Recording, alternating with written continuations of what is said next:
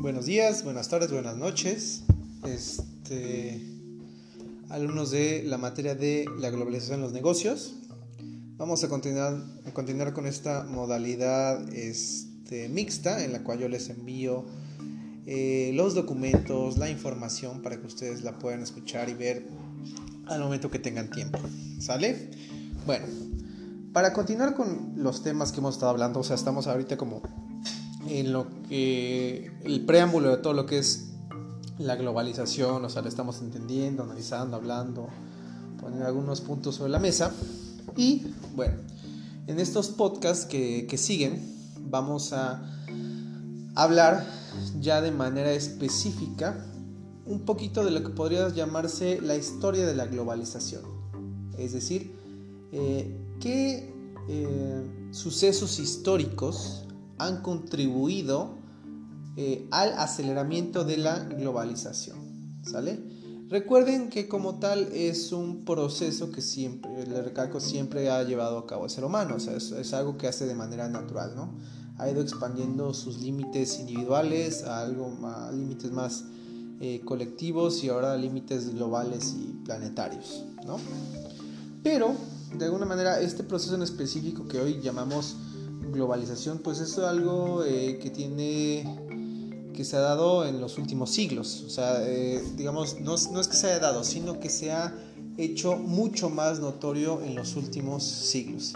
Y bueno, vamos a hablar específicamente de los sucesos históricos que han detonado este proceso de globalización. ¿Vale? En este podcast vamos a hablar... Disculpen, ese es mi perro en este podcast vamos a hablar de eh, dos sucesos.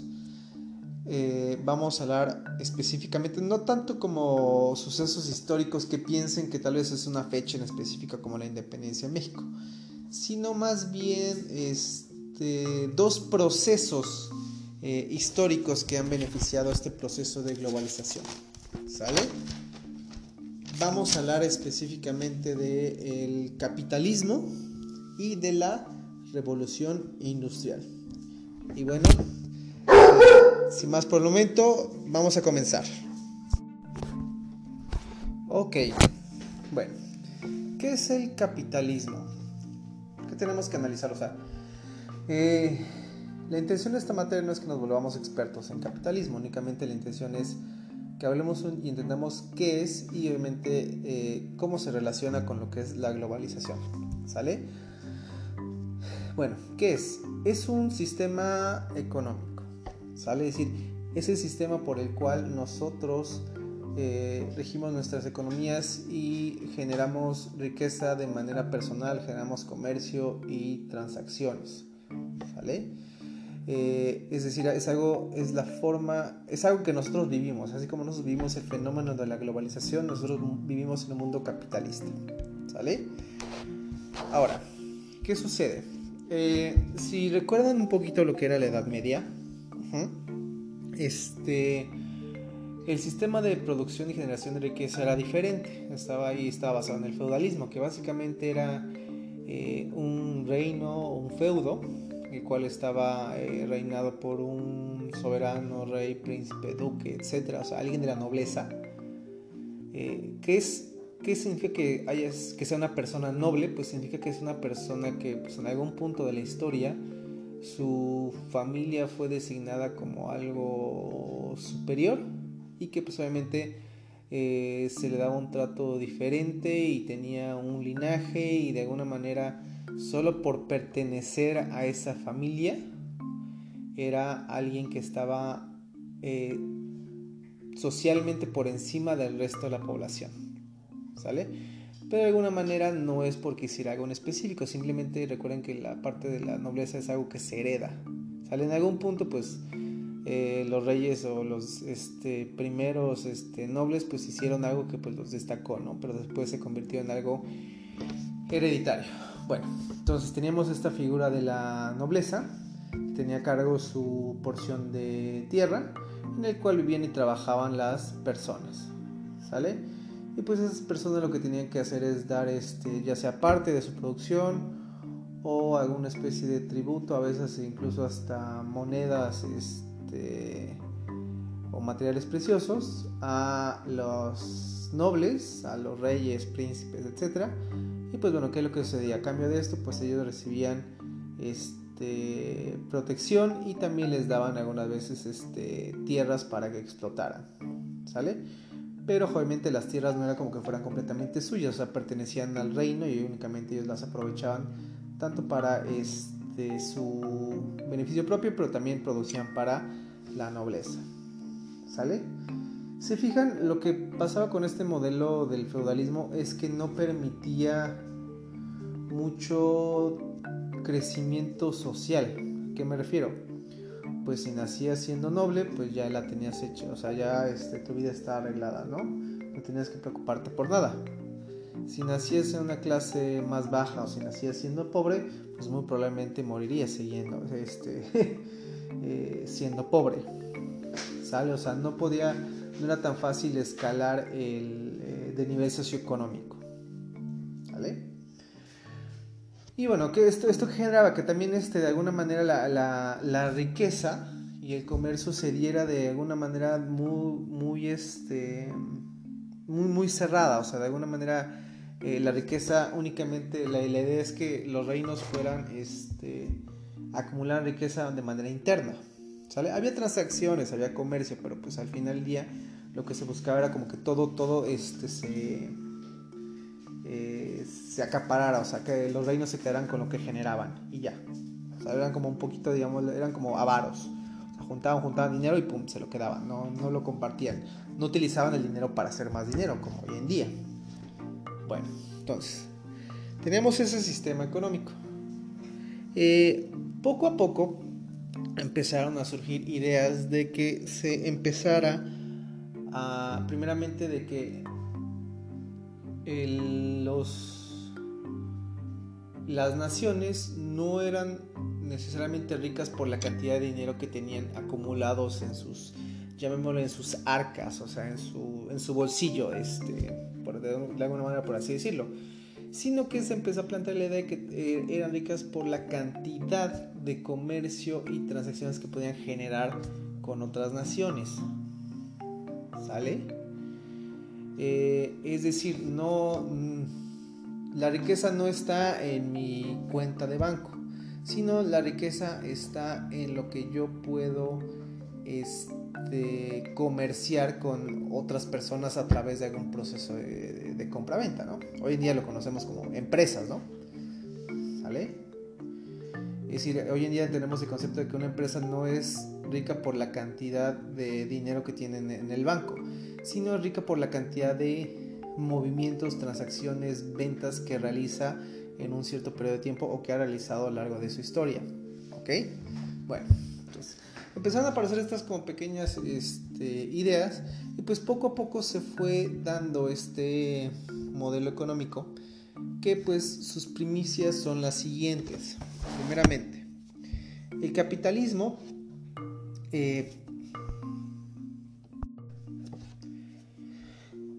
eh, está, o sea, a diferencia del feudalismo, plantea la siguiente idea, que debe, que ahora tenemos una propiedad privada de los medios de producción. ¿Sale? ¿Qué puede ser un medio de producción? Un pedazo de tierra, ¿no? Un pedazo de tierra yo lo puedo usar para cultivar, etcétera, y generar este, producir algo, riqueza, bueno, eventualmente riqueza, ¿no? Porque eso, eh, eso vale algo. Es, lo que yo produzco vale, este, vale algo. Entonces, a diferencia del feudalismo, como se acuerdan que les decía, o sea, digamos, la, los medios de producción estaban eh, acaparados por lo que era el feudo, el reino, la nobleza, la monarquía, etc. ¿Sale? Aquí lo que sucede es que los medios de producción pasan a propiedad privada. ¿sale? O sea, pasan a manos de alguien que no pertenece a esta monarquía, nobleza, etc. Obviamente esto eventualmente que va a suceder, que la gente se pueda hacer de medios de producción y pueda escalar y salir de su nivel socioeconómico, cosa que no se permitía en el, modelo anterior. ¿Sale? De alguna manera es, algo eh, beneficioso. Obviamente también esto va acompañado de lo que les digo, la propiedad privada de los medios de producción eh, va acompañado de que eh, se dé un libre ejercicio del, del mercado, o sea, el Estado interviene cada vez menos en estas transacciones y en estos medios de producción. ¿Sale? Entonces, primera característica. La propiedad privada de los medios de producción. ¿Sale? O sea, los medios para producir algo pasaban a manos de a manos privadas. ¿Sale? ¿Qué otra característica eh, tenemos que recalcar? El eh, libre ejercicio económico, lo que les comenté hace, unos segunditos. Libre ejercicio económico, es decir, el libre mercado. El Estado interviene cada vez menos en lo que son eh, los mercados. ¿Vale? Y otro punto importante, que se le da una valorización al trabajo. ¿A qué me refiero? Antes yo tenía un pedazo de tierra y cultivaba y eh, el fruto de mi trabajo eran, eh, no sé, las zanahorias o las papas que yo producía y que eventualmente me servían para subsistir o que las podía este, cambiar por otras cosas. ¿Sale? Es decir, yo trabajo para producir un bien que me sirve a mí. ¿Sale? Hoy en día, ¿por qué trabajamos? Las personas trabajan por dinero. ¿Sale? Es decir, al trabajo se le empieza a dar un valor monetario. Es decir, ya no trabajo para producir un bien, obtener algo, sino trabajo para obtener dinero que eventualmente me va a ayudar a obtener algo. Ajá. Se fijan lo que, lo que lo es, es, es, de alguna manera es lo que sucede es que se agrega como este nuevo actor llamado dinero. De alguna manera es como el intermediario, ¿no?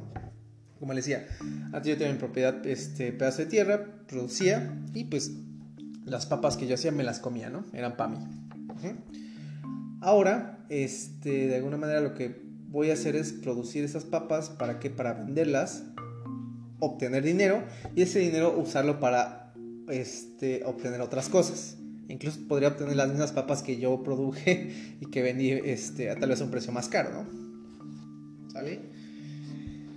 Si me siguen en, en, esta idea, es decir, se le da, empieza a dar un valor al trabajo. Ajá ya no se trabaja por un bien en específico, sino se trabaja por dinero. ¿Sale? Y obviamente, pues esto empieza a traer como este eh, ciertos detalles, porque ¿cuánto vale el trabajo? O sea, ¿cómo determinar que esto vale 100 pesos la hora y que esto vale 500 pesos la hora o que esto vale 20 mil pesos eh, el minuto, ¿no? ¿Sale? ¿Por qué un, este, un ingeniero gana 300, no sé, 400, 350 pesos la hora, 400? ¿Y por qué este señor que de hace dos semanas, ¿cómo se llamaba? Gildirim, el que peleó contra el Canelo, eh, ganó aproximadamente, creo que decían que era 40 mil pesos por minuto. ¿Sale? Estuvo tres rounds y se aventó 40 mil pesos por minuto. Bueno, o algo más, una cosa así. ¿Sale? Entonces aparece este nuevo actor llamado este, dinero y que pues obviamente interviene en lo que es el, eh, trabajo y cambia nuestra modalidad. ¿Sale? O sea, ahora trabajamos por dinero que nos sirve para este, adquirir cosas. ¿Sale? Eh, bueno, estas son las características de capitalismo. Digamos, hablamos de capitalismo a grandes rasgos en menos de 5 minutos. Ok. Entonces, este nuevo actor, dinero, es bien importante. ¿Sale? Porque el dinero va a marcar la medida de lo que van a ser los intercambios de bienes y servicios. ¿Sale? Eh, es decir, ¿cómo vamos a saber qué vale más en un intercambio de bienes y servicios, pues obviamente lo vamos a saber, lo vamos a denominar a través del el valor monetario de algo. ¿Sale? Y también aparece, digamos, de alguna manera, esta nueva eh, nuevo concepto, acompañado de lo que es el dinero, de la remuneración salarial. ¿Sale?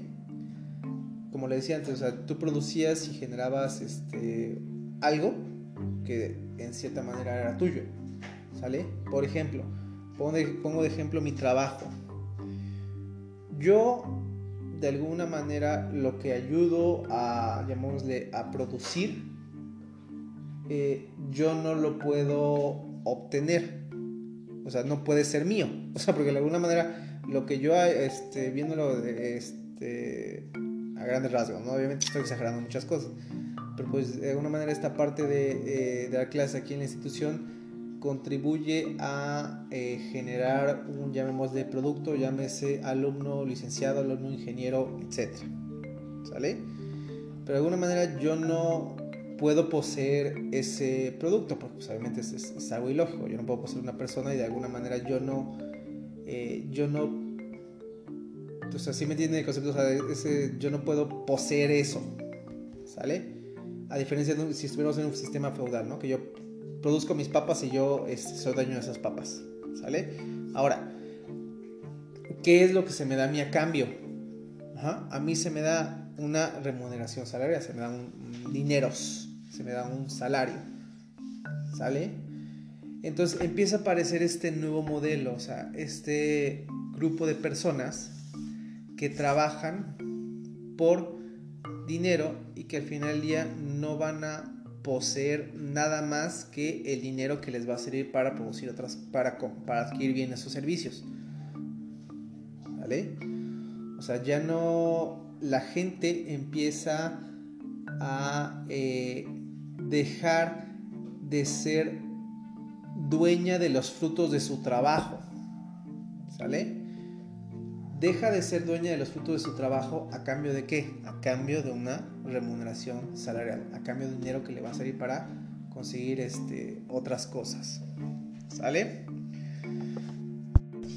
Entonces, en un sistema capitalista, ¿cómo puedo obtener riqueza?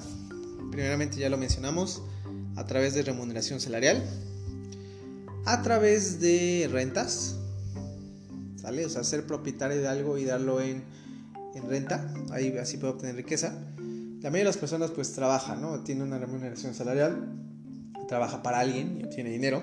Hay personas que también se dedican a la renta y que pues es una manera también de obtener dinero. O puede ser a través de eh, riesgo en inversiones, ¿sale? Eh, ¿A qué me refiero con esto de riesgo en inversiones? Llamémosle en otras palabras empresas o transacciones en, este, en mercados. ¿Sale? O sea, yo en una empresa, pues lo que básicamente estoy haciendo es invertir y pongo esa cantidad de, ya puede ser una, ya saben, es una mezcla de cantidad de activos, pasivos, este, cantidad de, de dinero y, este, y activos que me sirven para la producción. Lo pongo en riesgo en un mercado que pues es este, cambiante, volátil y pues a través de este riesgo pues yo espero eh, obtener ganancias y utilidades. ¿Vale? Bueno. Em, ¿Qué más? Em, tal vez me faltó abarcar un poquito más lo que el concepto este de propiedad privada. Eh, que bueno, vamos a relacionarlo también con lo que es la burguesía. A ver, ¿qué pasa? Eh, les digo que de alguna manera ahora personas que no pertenecían a esta clase noble podían hacerse de eh, medios de producción y de ciertas cosas. ¿Sale? ¿Cómo podían hacerse de dueños de ciertas cosas? Pues a través de comprarlas. ¿Sale? ¿Y cómo las compraban? Pues con dinero. ¿Vale? Eh, ¿Qué es lo que empieza a aparecer con este nuevo sistema capitalista que pues obviamente va a estar muy este, este sistema capitalista se va a ver impulsado por el otro concepto que vamos a hablar ahorita, que es la revolución industrial, empieza a aparecer una nueva clase social llamada burguesía, ¿sale? Básicamente son personas que pues se han ido haciendo de riqueza a través de eh, tener medios de producción o de controlar los medios de producción y con esto pues llevar a cabo transacciones de compra-venta y con esto generar este, riqueza. ¿Sale? Con la riqueza o con el dinero pues tú puedes acceder ya sea de alguna manera poner de, nuevo eh, en riesgo, hacer una inversión, ponerla en riesgo y con esto generar más riqueza. O puedes hacerte de ciertas cosas, propiedades. ¿A qué voy? Si alguno de ustedes aquí de, la ciudad de Oaxaca ha tenido la curiosidad de ir a caminar a un cerro que se llama el Crestón, donde es una donde hay una cruz blanca y hasta arriba se ven unas antenas, que creo que son las antenas que nos eh, ayudan a que tengamos señal de teléfono en la ciudad, ¿sale? Obviamente esas antenas pertenecen pues, al gobierno, ¿no? Es este, propiedad seguramente de, eh, de, no sé, del sistema de telecomunicaciones del Estado. ¿Vale? Pero si alguno de ustedes ha dado la curiosidad de subir ese cerro, lo que se va a encontrar hasta arriba, un poquito abajo donde están esas antenas, que posiblemente les digo, tienen un fin social, un fin para la ciudad, lo que se va a encontrar abajo es una casa. La casa de alguien. Una casa muy chida, o sea, una casa muy, muy bonita. ¿Sale? Viendo la casa, pues nos podemos dar cuenta de que tiene una, o sea, es una casa que costó bastante dinero. Ahora la pregunta es, ¿cómo, cómo carajos alguien le hizo para comprar una propiedad supuestamente en un lugar que es, creo que es un área natural protegida y que pues obviamente comparte terreno con una, seguramente una propiedad estatal, federal, no sé, o sea, es, algo con donde no te esperas encontrar una casa, pero hay una casa ahí, ¿sale? Entonces, ¿cómo carajos le haces para hacer eso? Primeramente, ¿quién podría hacer eso? Pues seguramente alguien que tiene bastante dinero, ¿sale? Pero ¿cuál es el punto aquí? O sea, no solo hace falta dinero. ¿Qué es lo que viene acompañado del dinero? Generalmente el dinero se ve acompañado de poder.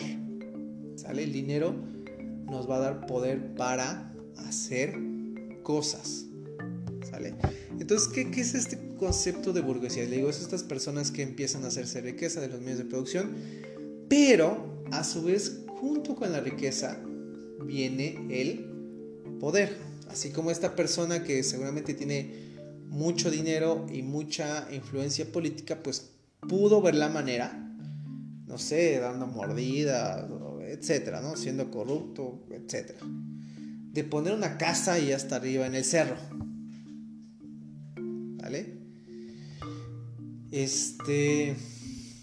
De igual manera que alguien pudo hacer eso, pues seguramente en este nuevo concepto de burguesía, pues lo, interesante es que estas personas, que no tienen nada que ver con la nobleza, que no tienen nada que ver con la parte, eh, llamemos de la política en sí, empiezan a ejercer influencia sobre justamente la parte política, salen sobre la, eh, lo que sería la, el gobierno de un país, ¿sale? O de una nación, estado, ciudad.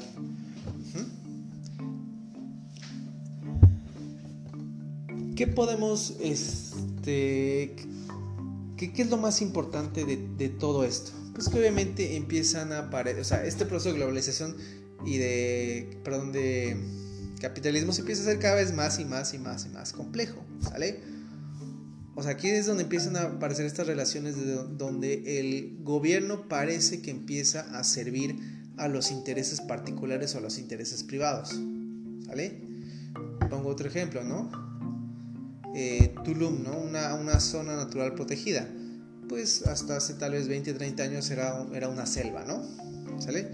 Hoy en día es un desarrollo turístico enorme. ¿Y cómo yo puedo tener ahí un hotel? Básicamente tengo que comprar un pedazo de tierra que pertenece al país, ¿no? A la nación. Obviamente para esto, para comprarlo necesito bastante dinero, pero también necesito tener cierto grado de influencia en qué, en lo que, en qué cosa. En el gobierno del país, ¿no? En el gobierno del estado, en el gobierno de la región. ¿Sale? Entonces, esta nueva clase de, la burguesía empieza como que a meter un poquito mano en lo que, van a llegar a ser este, en, los, en los gobiernos de las naciones. ¿Sale? Y pues este, obviamente ahí es donde las que hoy conocemos como empresas, además de generar riqueza, em, las empresas, recuerden que hoy en día además de riqueza también tienen poder político. ¿Sale? Entonces este nuevo sistema económico pues ya vimos que empezó a traer muchísimos cambios en lo que es la sociedad moderna, la aparición de las remuneraciones económicas, el dinero, la de que los, medios de producción pasaran a manos este, privadas y con esto se pudieran empezar a hacer las llamadas las primeras fábricas, empresas y con esto surgió una nueva clase social que pues puede acceder a los mismos niveles de este, de riqueza que tal vez eh, lo que eran antes los, este, los nobles, los reyes, y que pues también empieza a hacerse de cierto poder político. Y es cuando también vemos que las, eh, el gobierno, además de los intereses del, del pueblo, pues también este, sirve a los intereses privados ¿no? de las empresas con gran poder y adquisitivo y político. ¿Vale? Hay varias críticas al, capitalismo, además de lo que hemos hablado ahorita, sobre todo lo último. Primeramente, que es un sistema, de, es un sistema este, productivo bastante injusto. ¿Sale? ¿A qué me refiero? Pues obviamente eh, esto se empieza a dar sobre todo en este, este movimiento de... Este sistema económico del capitalismo empieza a aparecer en Europa, ¿sale? Y pues obviamente hoy en día los países que más desarrollados se encuentran justamente en esta región. Y bueno, también tenemos de este lado del, continente Estados Unidos y Canadá. Pero básicamente, eh, ¿se acuerdan del video pasado del, de la diapositiva donde está la, la, globalización? Que de un lado teníamos a Copenhague y del otro lado teníamos a Haití pues justamente es esto, o sea, de alguna manera es también reflejo de lo que es el capitalismo, ¿sale? En el siglo XIX, en el siglo XX, el capitalismo logra un gran desarrollo y un estado de bienestar en lo que es Europa y Estados Unidos, ¿sale? Eleva inmensamente la calidad de vida, el hecho de, digamos, de todo lo que hemos hablado, ¿no? De la propiedad privada, de los medios de producción, de la burguesía, de las transacciones económicas, etc., va a elevar significativamente la calidad de vida de estos países. ¿Sale? Pero los efectos benéficos van para Europa y Estados Unidos a costa de qué? A costa de que los efectos negativos vayan a países subdesarrollados. Es decir, es, es lo mismo que hablábamos en el video pasado. Para que exista un Copenhague existen muchos Haitis. ¿Sale? Es decir, Recordemos que vivimos en un mundo donde los bienes son limitados, o sea, no existe la suficiente cantidad de bienes de, agua, de aire, de oro, de carbón, etcétera, de gas, ¿sale? No son ilimitados, son limitados. Obviamente somos muchas personas, lo cual significa que eh, de alguna manera va a haber ciertas personas que puedan acceder más fácil a estos bienes y también va a haber personas que puedan acceder más fácil a la riqueza que producen estos bienes. ¿Sale? Entonces, eh, pues aquí empiezan a aparecer este, nuevos problemas, ¿no? O sea, por ejemplo, este, el, eh, llamado tercer mundo, ¿no? O sea, este, estos países en vías de desarrollo, que ahora le dicen países en vías de desarrollo, que básicamente son países donde hay bastante riqueza natural que lo que hacen justamente los países con poca riqueza natural, pero un gran bienestar económico y desarrollo tecnológico, vienen este, de alguna manera, no quiero decir la palabra saquear, pero explotan este, estos recursos utilizando mano de obra este, generalmente más barata, porque pues aquí, digamos, este, debido a que la calidad de vida es, es menor y nuestra economía es este, más inestable que la de ellos, pues pueden pagar, es, la gente está dispuesta a trabajar más por menos dinero. Entonces, esto obviamente, el ahorrarse este, este dinero, pues les beneficia a enriquecer su, les ayuda a enriquecer su, su empresa. Y pues obviamente estos bienes los explotan aquí, lo transforman y lo venden en todo el mundo, ¿no? ¿Sale? Entonces empiezan a haber ese tipo de, de situaciones, ¿no? De alguna manera que podemos llamar bastante injustas, ¿sale? Se fijan los grandes países con, eh, con enorme desarrollo, como los que me han mencionado, los que quieren viajar, son países que tienen muy poca riqueza natural, muy poca. O sea, mencióneme qué es lo que tiene, por ejemplo, Japón, ¿no? Japón tiene la pesca y no me acuerdo, o sea, ¿qué, otro, ¿qué otra riqueza natural tiene? Muy poca, ¿sale? Realmente, ¿qué es lo que tienen esos países? empresas grandes, empresas transnacionales, muchas empresas alrededor del mundo que pueden hacer, expandir sus este, operaciones y sobre todo tienen tecnología. ¿Sale? Que es lo que vamos a hablar ahorita en, en el siguiente podcast. ¿Sale? Bueno, ya casi para terminar este podcast, este, ¿qué otro, eh, qué otra crítica podemos hacer a este sistema capitalismo? Pues que obviamente tiene un gran costo climático. ¿Sale? O sea, nos ha, caído, nos ha salido bastante caro en cuanto a lo que es el clima, este, este sistema capitalista.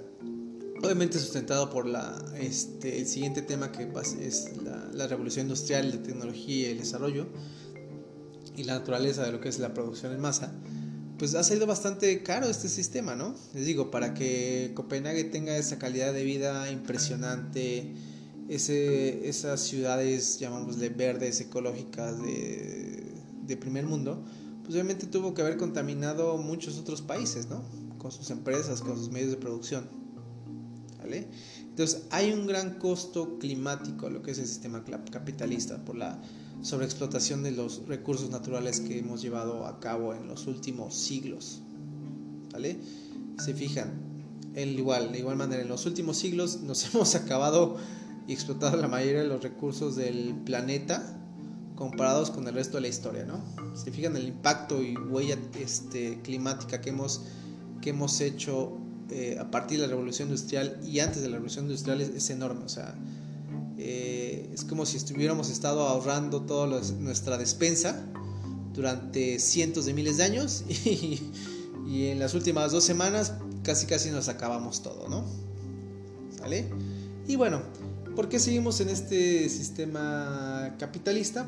Pues porque de alguna manera eh, ayudó al desarrollo de las naciones, sobre todo eh, posteriores a la Segunda Guerra Mundial. O sea, este, este sistema fue el que permitió de igual manera eh, que las naciones recuperaran su, estado de riqueza y de bienestar. Y además de eso, de que el capitalismo se vendió con la idea de que era la mejor opción para hacer frente al comunismo este, de Rusia. ¿Sale? Eh, no sé si han visto como películas ahí medio ochenteras, este, como de acción. Siempre es esta parte de Estados Unidos los buenos contra los rusos los malos comunistas. ¿Sale? Entonces, ante esta amenaza de este sistema que es bastante diferente, que no nos toca hablar de eso por el momento, pues se vende esta idea que, bueno, la mejor manera de hacer frente pues es a través de un Estado capitalista. ¿Vale? Bueno, entonces hasta aquí voy a dejar este primer podcast de hechos históricos que han contribuido a la globalización, terminando el primer hecho histórico, bueno, no es hecho histórico, sino este proceso, y se llama el proceso histórico, que es la globalización. ¿Sale? Cuídense mucho, nos vemos en el siguiente podcast. Adiós.